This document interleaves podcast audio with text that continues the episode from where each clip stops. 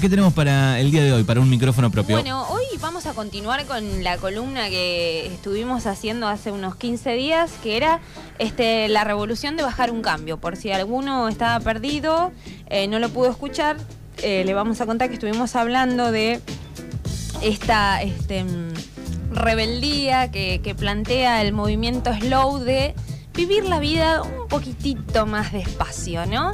Eh, y bueno, eh, un poco mm, a tono con esto, eh, hoy voy a estar entrevistando, entrevisté en realidad a Maru, que es una amiga de Bordanave, que como les había contado un poquito también en la otra columna, es una persona que hizo un recambio de vida porque pasó de vivir en Florencio Varela, en Buenos Aires, a vivir en Bordenave, lo que es un muy buen cambio. Em, me gusta, me gusta eh, la, historia y me gusta, estoy ansioso por escucharla. Sí, y mm, en realidad no fue el único cambio que Maru atravesó, porque bueno, Maru era una profesional, era licenciada en nutrición, no sé que también dejó... Dejó mucho.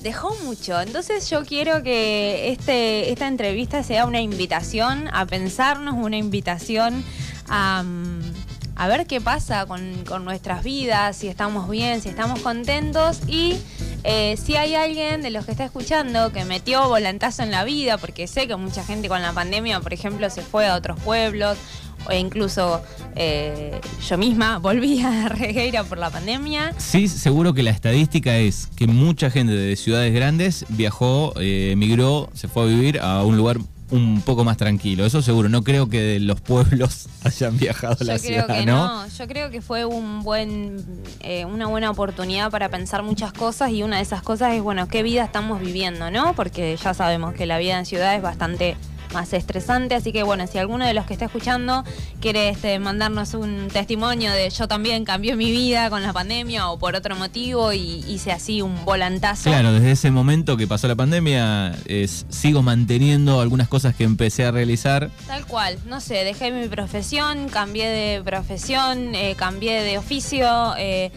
me tomo una hora en el día para hacer algo que me da placer en casa. Exacto. Eh, lo que sea que ustedes digan, eso fue un cambio y un logro.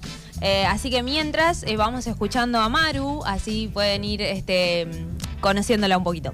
Hola Guli, hola Manuel, ¿cómo están? Bueno, por acá los saludo a Maru. Hola también a toda la gente que escucha este programa. Hoy vengo a compartirles un poco de lo que fue mi experiencia en este cambio de de vida que vengo haciendo hace unos años y bueno, y cómo fue que pude ir encontrando de a poquito un ritmo más acorde a, mí, a quien soy hoy y bueno, y a las cosas que hoy quiero hacer. Así que bueno, voy a pasar a contarles un poco y intentaré resumir eh, todo este proceso en este ratito de conversación. Para comenzar entonces, les cuento que este proceso de cambio no fue de un día para el otro, no pegué un volantazo así de renunciar al trabajo, irme a vivir a otro lugar, así de la nada, sino que fue un proceso que llevó años y que fueron como muchas tomas de conciencia que fui teniendo a medida que fui transitando todo este periodo.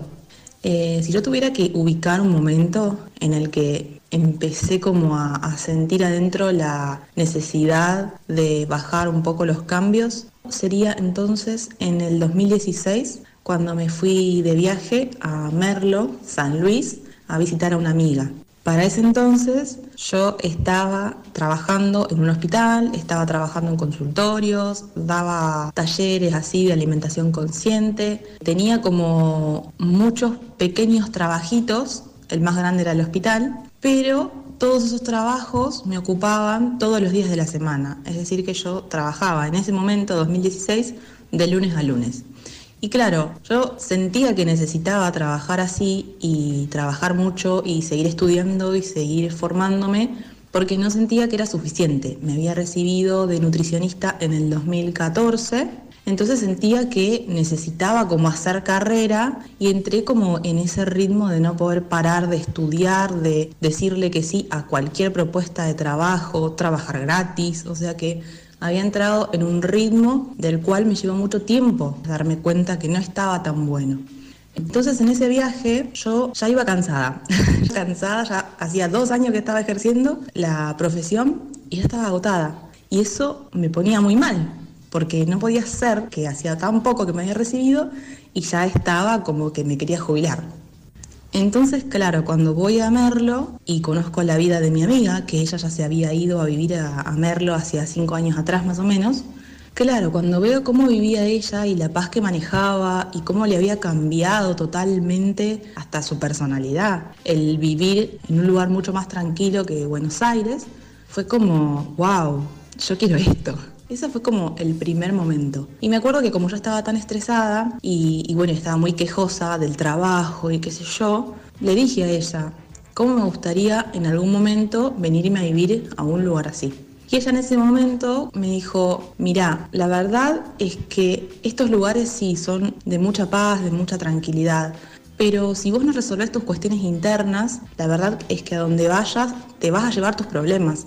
Entonces, lo importante es saber que no tiene que ver con el lugar, tu paz interior, tiene que ver con que vos trabajes en vos. Y a mí eso como que me empezó a generar un montón de cosas interiores que me llevó años comprender lo que ella me quería decir, pero yo siento que esa fue como la semillita que se sembró en mí para poder empezar a transitar todo este periodo de cambio.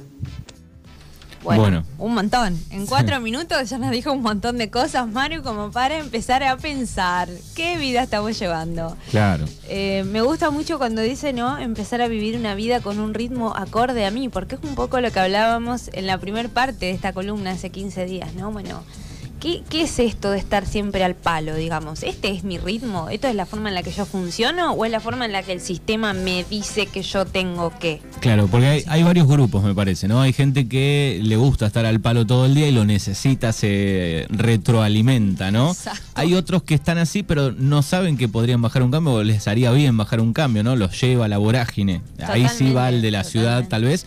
O en lugares más chicos también los lleva a andar eh, enloquecido todo el día, ¿no? Sí, eh, pero también algo interesante que dice Maru, que me parece que está bueno empezar a pensarlo, es este, esta relación que hay entre no parar y sentirme insuficiente, ¿no? Porque entonces nada de lo que haga va a alcanzar. Siempre tengo que hacer más, trabajar más, capacitarme más, entrenar más, más. Todo más, todo más. ¿Para qué? Porque después cuando vos pa- podés pensar como, ¿y para qué estoy haciendo todo esto, no? ¿Qué, qué, qué estoy? Porque esto que dice ella, ¿no? Yo trabajaba de lunes a lunes, un montón de horas. Eh, después es como que uno dice, ¿y qué estoy haciendo con él? Porque sí, trabajas. ¿Y? ¿Y qué más? ¿Y? O sea, ahí empiezan a aparecer estas cuestiones. Em, también esto que dice Maru de estaba cansada, estaba quejosa, estaba algo de lo que hablaba la otra vez este Car Honoré, que lo escuchamos, que decía, bueno, ¿cuáles son los indicios, no? Para saber si estoy medio pasado de rosca. Y estoy cansado, y no disfruto las cosas, y estoy quejoso. Y algo que quiero remarcar para todos y todas los que están escuchando es que Maru lo dijo muy bien, pero quiero que hagamos hincapié en esto. Esto es un proceso. Porque en esta era donde todo es con tres tips, tres tips para superar una ruptura, tres tips para... No, no hay tres tips. Hay no que- es un reels, eh, el reel el de reel Instagram. de Instagram de un minuto, no, hay que laburar en uno mismo, un montón. A mí me pasa también que por ahí la gente dice, ay, pero estás re bien, ¿qué hiciste? Laburé como una perra en mí misma, fui a terapia, Eh, lloré, puteé. Claro, porque cuánto habrá pensa estará pensando, escuchando ya el primer audio y dirá, y la verdad que a mí me gustaría eh, bajar un cambio, dejar eh, tal vez el trabajo y ponerme una fábrica de algo que tuve el sueño toda la vida, pero estoy muy lejos de animarme a hacerlo. Sí, y también algo que suele parecer para mí, Manu, no sé si a vos te pasa lo mismo, que ante un conflicto cualquiera, conflicto con el trabajo, conflicto con mi pareja, conflicto conmigo misma, lo primero que uno hace es medio fingir demencia, como, no, no importa, no lo veo. Pero después cuando aparecen estas preguntas como, che, mm, no sé si esta es la vida que estoy... Después hay que esto, por ejemplo, buscar ayuda terapéutica. Maru va a hablar de eso también después. Eh, digo, no es que uno se levanta un día y se iluminó y dice, ah, listo, y soy recorajudo y voy y hago todo. No, o sea, ojalá, quien pudiera, pero no es así. Entonces, tengamos en cuenta que esto que Maru cuenta así en unos poquitos minutos, que llevó muchos años y mucho laburo interno y mucho sufrimiento, porque Eh, Sí, conozco amigos, por ejemplo, que eh, han dejado un trabajo y estuvieron mucho tiempo este, maquinándose. ¿Qué hago? Claro. Porque hay en juego muchas cosas también al momento de, de- de mudarse, de dejar un, un trabajo, ¿no? Totalmente, el cambio de vida implica duelar, soltar, dejar morir un montón de cosas y eso es doloroso. Entonces, eh, digamos, no es tan fácil. No, no es que acá estamos diciendo, ay, es re fácil, soltá, deja. No, no, no, sabemos que no es fácil, pero sí está bueno ver cómo nos podemos ir acercando a una vida que nos haga más felices. O por lo menos intentarlo. Intentarlo, hacer el intento. Bueno, ahora vamos a seguir escuchando a Maru que nos cuenta su proceso de cambios. La verdad es que en ese momento, cuando yo le dije a mi amiga esto de, che, qué lindo sería vivir en un lugar así, yo lo decía, pero no estaba como con las condiciones internas para poder hacer tremendo movimiento en mi vida. Es como que para mí todo tenía que continuar con el camino que de alguna forma marca la sociedad, ¿no?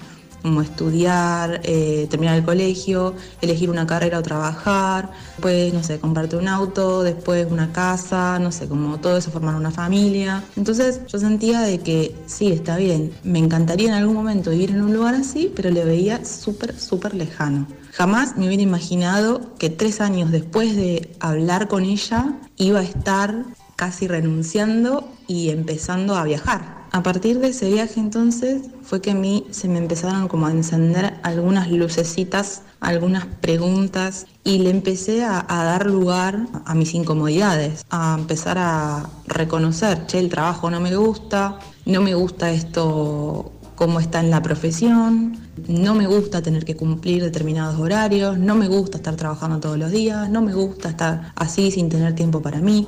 Entonces, como que fueron desde ese 2016 hasta 2019-2020, fueron años donde me permití habitar ese cuestionamiento. Y ahí empecé terapia, eh, hice reiki, ¿no? Como que empecé a buscar ayuda de alguna forma para poder procesar todo eso que me estaba quemando por dentro. A veces este tipo de cambios implican derribar un montón de creencias, de estructuras y muchas veces implica también como apartarse del grupo familiar, porque mmm, no es que uno sí o sí tenga que separarse de la familia, pero sí empezar a ver con distancia un poco las cosas para poder entender si realmente lo que queremos tiene que ver con nuestro deseo real o nuestro deseo por pertenencia familiar. Yo sé que esto es súper complejo, pero bueno, para mí estos años fueron de mucho trabajo en ese sentido. Y gracias a eso fue que después pude animarme a dejar la profesión, dejar el hospital y dejar eh, finalmente Varela, que era donde vivía yo. Por supuesto que el dejar de ejercer fue también súper doloroso porque uno se identifica mucho con lo que hace y cuando ya hay algo que no te gusta, es como que duele un montón salir de ahí, porque de alguna forma es como que perdemos el norte, ¿no? Es como, ¿y ahora qué hago? Entonces fue fundamental para mí estar como acompañada en todo ese proceso por mi psicóloga eh, y después por las otras terapias que fui haciendo para poder seguir mi deseo, para poder escuchar otros costados de mí y así descubrir qué otras cosas me gustaban hacer. Es así como empiezo a darle lugar a la escritura y a todo lo que es el mundo holístico, esto que les decía de, que yo me iba a hacer sesiones de Reiki, empecé a estudiar Reiki, empecé a hacer meditaciones. Y entonces en esa transición de ir dejando la profesión de a poco, porque tampoco es que no fue de un día para otro, es que me animé a ir como incorporando cosas que a mí me hacían bien en mi ejercicio tradicional de la profesión. Entonces, por ejemplo, en el consultorio, a mis pacientes los invitaba a meditar, a escribir, organizaba encuentros en mi casa y también en otros lugares donde también invitaba a las personas a escribir, a reflexionar, a relajar el cuerpo. Entonces, de a poco, incorporar esas herramientas que a mí me hacían bien, me fueron como eh, llevando a tomar más firmeza en esa decisión de poder ir dejando la profesión. Bueno, complejo porque eh, lo primero que dice Maru me encanta que es darle lugar a las incomodidades, ¿no? Como abrir la puertita a esas cosas que Digamos, dejar de fingir demencia y decir, bueno, ¿qué me pasa? Las aguanto, las aguanto, las escondo, las aguanto, las, claro. escondo, las aguanto, las escondo. Hasta que un día abro la puerta y digo, a ver, ¿qué me están queriendo decir? Digamos, ¿me gusta lo que hago? ¿Estoy actuando conforme al deseo que me habita? Creo que es la cane que dice Y ahí eso. lamentablemente hay que poner la pregunta de Majul. ¿Soy feliz? Eh, no, Soy- era, Majul dijo sos feliz, pero en este caso, ¿soy feliz? Sos feliz, sí. Es, parece una estupidez, pero posta que cuando vos te sentás un rato con vos mismo decís, che, ¿qué estoy haciendo con mi vida? Porque la verdad es que la estoy pasando mal. Eh, esto que dice también me resulta interesante de los mandatos familiares, ¿no? Y de los mandatos sociales. Es como que ya venimos con esto de que tenés que estudiar, tenés que tener una tenés que tener un- una pareja, tenés Casar, que tener, hijos. eh, autito, Eh, asilo, muerte, chau. Claro, y uno eh, a veces cuando entra en crisis empieza a preguntar esas cosas, che, yo tengo ganas de tener una pareja, tengo ganas de tener un pibe, tengo ganas de comprar un auto, y la verdad que no. Entonces, ¿por qué estoy como funcionando en automático para lograr cosas que ni siquiera me, Sí, sí. me satisfacen? También la podés pensar y te sí, la verdad que soy feliz en este ritmo. exacto, bueno, está bien. Puede que te dé satisfacción tener un auto, tener un hijo, te digo, pero ¿lo estoy haciendo porque es mi deseo o lo Claro. estoy haciendo porque hay una sociedad que me dice que ya esta es la forma en la que funcionamos? Eh, entonces, cuando entras en crisis, uy, perdón, golpeé la mesa, cuando estás en crisis eh, y empezás a preguntarte todas esas cosas, se te empiezan a abrir, o sea, un montón, un montón de posibilidades. Y obviamente es angustiante porque es más fácil seguir como un caminito que ya está establecido por todos. Entonces, em, buscar ayuda, que, que esto que dice Maru, eh, eh, para mí es fundamental, buscar ayuda Es terapéutica. complementario a, a- a la decisión, a lo, que- a lo que uno va pensando, Pero no va a ayudar eso. alguien que te ayude a ese proceso en donde vos te estás preguntando mil cosas, donde estás este, queriendo romper estructuras que quizás las tenés arraigadas desde muy pequeño. Eh, a mí me pasó cuando dejé la carrera, que era como, no, no, pero yo tengo que, o sea, ¿qué voy- ¿cómo? Yo vine a estudiar, tengo que recibirme, tengo, tengo, tengo, tengo. Y la psicóloga me decía, ¿tengo o quiero? Y yo, "Mm, maldita sea, o sea, no sé si quiero, pero... Eh, y esto que le pasa a Maru, que es muy interesante, que creo que nos debe pasar a muchas personas con las carreras que elegimos, que si bien puede que nos gusten de alguna manera, hay todo un sistema con el que no compartimos nada. eh, por ejemplo, el de Maru, que es el sistema médico, que es un sistema complejito. El mío, que era el sistema legal.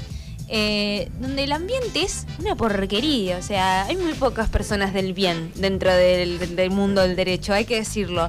Eh, y uno se empieza a sentir como con esas contradicciones también. Dice, yo quiero ser parte de esto, ¿cómo voy a ser parte de esto? Como eh, me gusta mucho cuando ella dice, bueno, yo empecé a integrar con la nutrición, la meditación, la escritura, o sea, cosa que a un profesional de la salud por ahí es muy...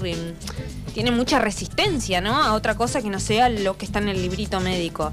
Eh, así que bueno, seguimos escuchando este... Tengo dos mensajes, si Sí, querés, favor, para partir eh, los audios. Me encanta. Hace cinco años dejé un trabajo que era de lunes a domingo al mediodía. eh, no tenía vida. Me costó mucho porque fueron casi nueve años, pero logré hacerlo. Eh, claro, imagínate, venís trabajando tantos años en un lugar, pero hasta el domingo al mediodía, por ejemplo. es ¿no? un montón. Prácticamente como que no, no tenés vida, ¿no?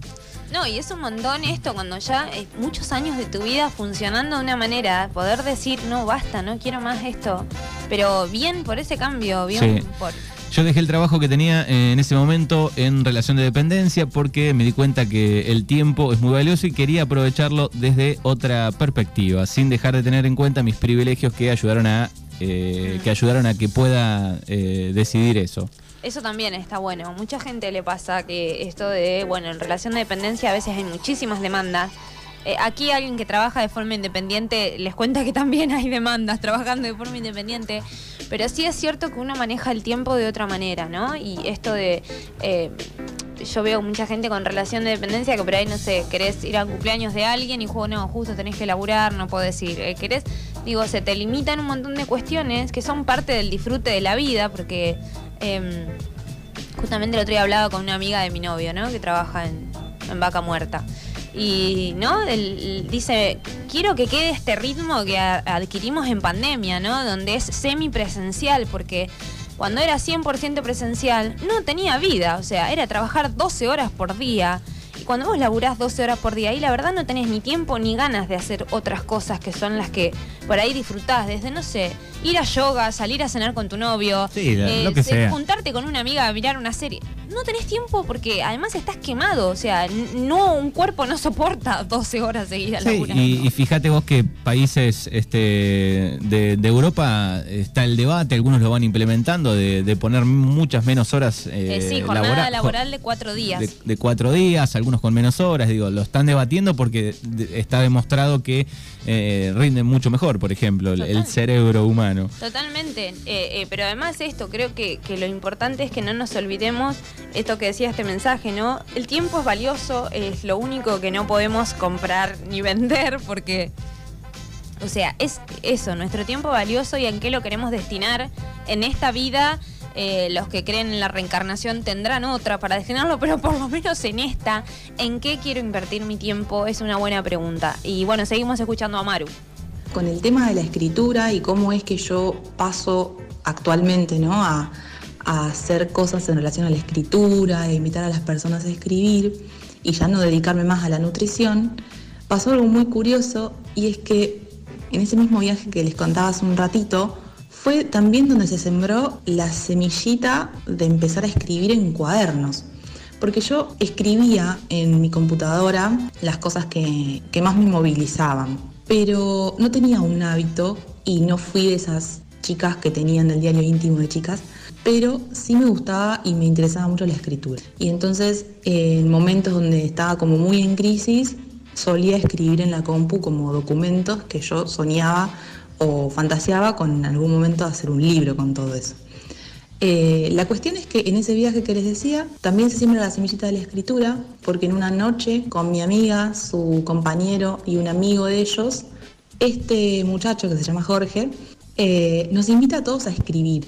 Estábamos charlando, tomando mate a la noche y de pronto nos dice que nos da como un papelito a cada uno y nos invita a escribir cómo nos estábamos sintiendo en ese momento. En ese momento, cuando yo me pongo a escribir, me pongo a llorar.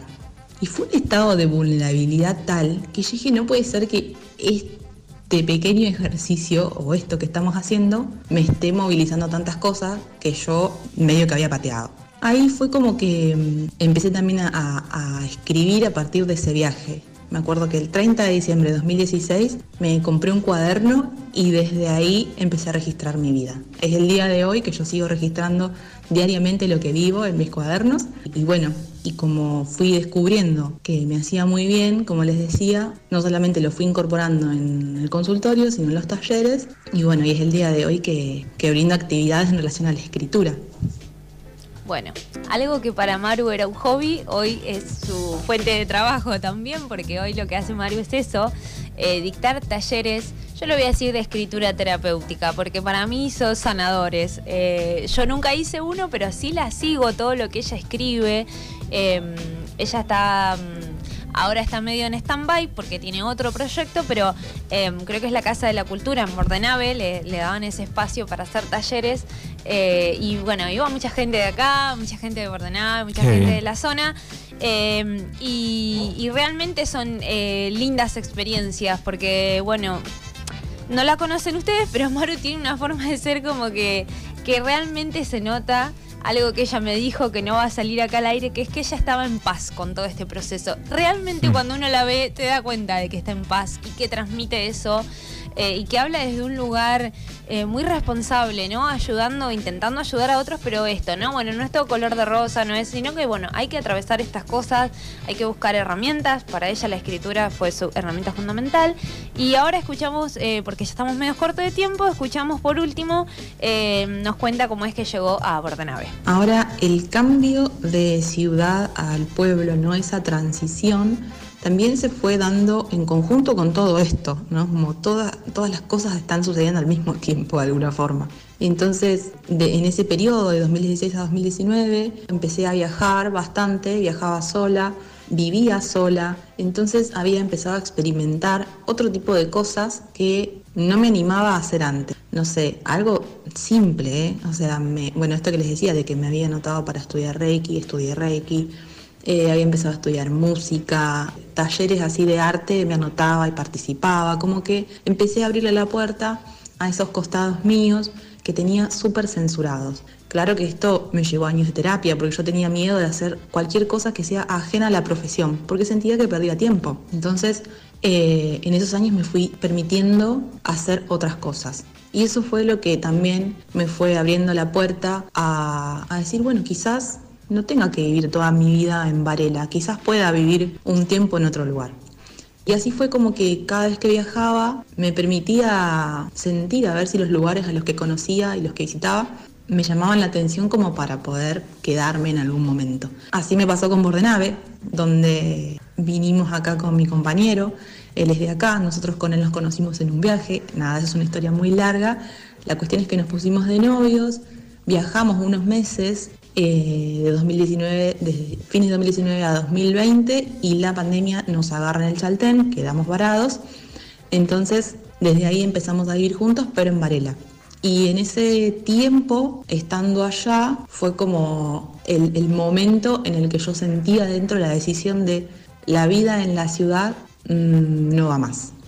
Ahora, lo que me frenaba a mí a dar ese paso, ¿no? de poder cambiar de lugar donde vivir, era el tema de los vínculos, porque yo era como muy apegada a mi familia y sentía que de alguna forma si a ellos les pasaba algo y yo estaba lejos, me iba a querer morir, básicamente. Entonces como que el tema de los vínculos me costaba un montón. Y yo siento que todos esos viajes que hice en esos años me fueron como ayudando a, convivir conmigo misma, a conocerme más y también por otro lado a poder practicar esto de estar lejos de la familia. Para mí la pandemia, así como decía Guli en, en la charla anterior, fue salvadora en ese sentido, porque fue la prueba de que podía sostener los vínculos por videollamada. O sea, claramente no es lo mismo que estar cara a cara. Pero al poder practicar eso en ese todo 2020, dije, ¿por qué no me puedo ir a ir a otro lado? Si los vínculos no se van a perder. Así que en ese sentido la pandemia fue como, como la última cosita que yo necesitaba para poder decir, sí, es por acá. Así que surgió la posibilidad de venirnos al pueblo y bueno, a fines de 2020 nos vinimos y estamos acá desde ese momento. Y para todo esto, el irme de la ciudad implicaba dejar el trabajo. Como yo ya me había pedido licencia, me había tomado todo 2019 para pensar qué hacer con el trabajo y a fines de 2019 decidí tomarme licencia, estuve de licencia todo 2020 y a fines de 2020 renuncié. Hoy por hoy me encuentro viviendo en Bordenave con mi compañero y bueno, y me dedico a hacer cosas personales, cuadernos, talleres. Y yo siento que todo lo que viví, aunque fue fuerte, porque en el medio también tuve ataques de ansiedad, ataques de pánico y todo eso, si bien todo eso fue fuerte, de alguna forma fue necesario para, para tomar conciencia y estar donde estoy hoy.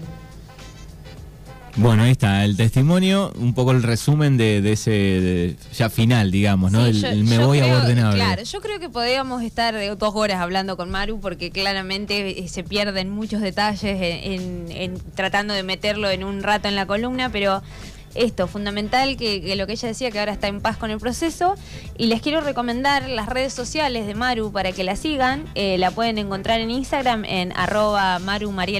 Ahí publica textos, eh, nos muestra cosas de su cotidianidad que para nosotros son re normales porque muestra su huerta, muestra que sale a andar en bici, pero para la gente de ciudad es un plato lo que pone Maru. Claro, las vacas sus familiares seguidores de, ciudad debe ser este. las vacas que están ahí, viste, costadas. Bueno, también hay mucho video en, YouTube eh, que, apareció en la pandemia de gente que se fue a vivir también a diferentes lugares. No sé, yo sigo ahí unos canales donde muestran gente que se fue a vivir al medio de la montaña de la nada en Córdoba, donde no tienen ni agua potable, pero buscan todos los días felices subidón de agua a tantos kilómetros. Escuché el caso de una veterinaria que justo este, venía planificando hace varios años, che, ¿qué hacemos? Nos vamos a vivir, era de Buenos Aires, nos vamos a vivir a Mendoza. Tenía una amiga allá, eh, habían visto unos terrenos, pero estaban dando vuelta hacía dos años, tres años. Y antes de la pandemia, en el 2019, eh, se mudó, fin de año, fin de diciembre, ahí, a, a las afueras de Mendoza yo la nota la escuché ya en, plena pandemia, así que imagínate la alegría que tenía. Dice, tomé la decisión el año pasado y estamos eh, todo el mundo encerrado, así que este, Sí, feliz. Total. Y la otra cuenta de Maru es eh, wabi con w wabi.cuadernos. Ahí vemos los cuadernos que ella hace que son divinos. Y les recomiendo particularmente porque me encantaron unas agendas que hizo para el año que viene, que las ilustró ellas con unos dibujos divinos. Así que la pueden seguir Con ahí. W, Sí, wabi.cuadernos eh, la pueden encontrar y Maru Mariela Jerez ahí publica sus, sus textos, eh, las invita a talleres cuando hace y demás. Así que bueno, gracias Maru por tu testimonio.